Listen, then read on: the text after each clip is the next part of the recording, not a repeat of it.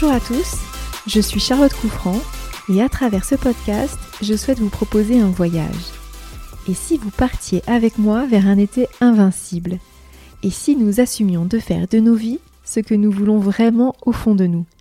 Et si nous osions tout simplement être juillet? Vous êtes-vous déjà demandé ce que vous feriez si les instants que vous viviez devaient être les plus beaux de votre vie? Je me suis souvent posé cette question et j'ai trouvé la plus belle définition des moments essentiels ornant mon chemin. Ce sont mes instants juillet. Être juillet, c'est savourer chaque minute, chaque seconde, chaque événement de nos vies. Être juillet, c'est oser, c'est avancer, c'est être libre. Être juillet, c'est profiter d'une musique, d'une lumière, d'un parfum. Être juillet, c'est aimer la pluie, l'orage, le soleil que l'on devine à l'horizon. Être juillet, c'est être passionné, c'est avoir le courage de faire, c'est vivre intensément. Être juillet, c'est créer ce podcast avec une envie intense de partager avec vous les pensées qui me construisent, les mots qui me bouleversent et vous faire découvrir les personnes qui m'inspirent au quotidien. Alors venez avec moi, je vous invite à un instant juillet. Pour ce cinquième épisode, je souhaite partager avec vous deux extraits du livre qui a accompagné et inspiré ma fin d'année 2020. Un livre plein d'espoir. Une terre promise, les mémoires de Barack Obama. Le premier extrait que j'ai choisi parle de son pari fou d'être le premier Afro-Américain élu au Sénat. Le voici. À la fin de mon petit discours, Valérie et Marty étaient convaincus. Au grand dépit de Michel sans doute. Ce n'était pas une question de stratégie pour elle. Mis à part le fait que la perspective d'une nouvelle campagne l'enchantait à peu près autant que de se faire arracher une dent de sagesse, ce qui l'inquiétait le plus, c'était l'impact qu'elle aurait sur nos finances, qui ne s'étaient pas encore tout à fait remises de la précédente. Si tu perds, nous serons encore plus dans le rouge. Et qu'est-ce qui se passe si jamais tu gagnes? Comment on est censé entretenir deux foyers, un à Washington et l'autre à Chicago, alors qu'on a déjà du mal à s'en sortir avec un seul. J'avais anticipé cette réaction. Si je gagne, ma chérie, ça va attirer l'attention au niveau national. Je deviendrai le seul Afro-Américain au Sénat. Comme je serai plus en vue, je pourrai écrire un autre livre qui se vendra très bien, et ça nous permettra de couvrir les frais supplémentaires. Michel a laissé échapper un éclat de rire. J'avais gagné un peu d'argent avec mon premier livre, mais rien comparé aux sommes nécessaires pour éponger les dépenses entraînées par le projet dont je parlais. Aux yeux de ma femme, comme aux yeux de la plupart des gens j'imagine, un livre dont pas une seule ligne n'avait encore été écrite ne constituait pas précisément un projet financier. Si je comprends bien, m'a-t-elle rétorqué, tu as des haricots magiques plein les poches. C'est ça que tu es en train de me dire. Tu as plein de haricots magiques. Tu vas les planter et demain matin, une gigantesque tige de haricots aura poussé jusqu'au ciel. Et tu vas grimper tout en haut, tuer l'ogre qui vit dans les nuages, et ensuite, tu vas nous rapporter à la maison une poule aux œufs d'or. C'est bien ça? Quelque chose comme ça? Oui. Michel a secoué la tête et s'est tourné vers la fenêtre. Nous savions tous les deux après quoi je courais. Un nouveau virage, un nouveau pari, un nouveau pas en direction de quelque chose que je voulais et dont elle ne voulait pas. Très bien, Barack, a dit Michel, mais c'est la dernière fois. Et ne compte pas sur moi pour faire campagne avec toi. D'ailleurs, ne compte même pas sur ma voix. En lisant ce passage, j'ai adoré l'image des haricots magiques trouvés par Michel. C'est exactement ce que l'on ressent quand on porte en nous un projet, qu'il est ancré au point que malgré les doutes, nous savons qu'il nous faut le mener. Barack Obama le sait, il n'est qu'au début de son chemin. Ce livre dense et passionnant donne tellement d'espoir et d'énergie. Sans éluder les difficultés du parcours, la force qu'il faut pour avancer, il nous pousse à chercher ce qu'il y a de meilleur en nous, à croire en nos convictions, nos valeurs, à les défendre.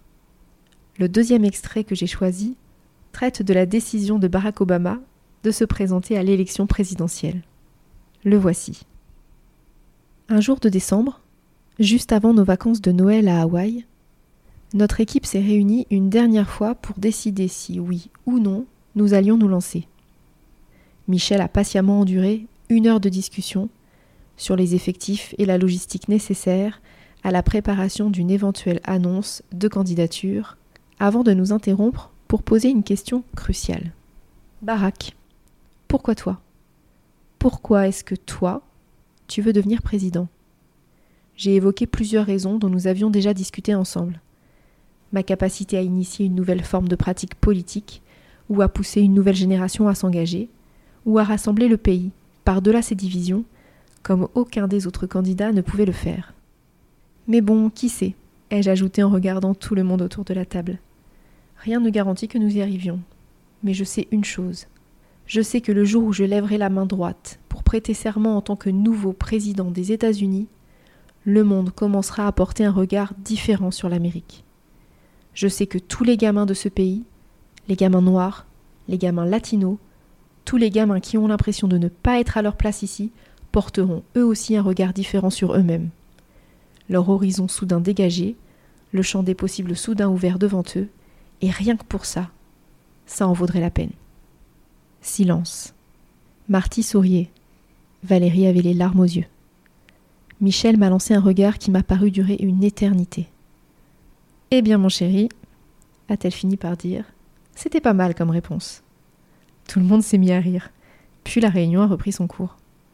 En répondant ainsi à la question de Michel, je définissais déjà les contours de l'espoir qui était alors le mien l'espoir de mener une campagne dont la crédibilité pourrait tout du moins débarrasser l'Amérique des vestiges de son passé racial.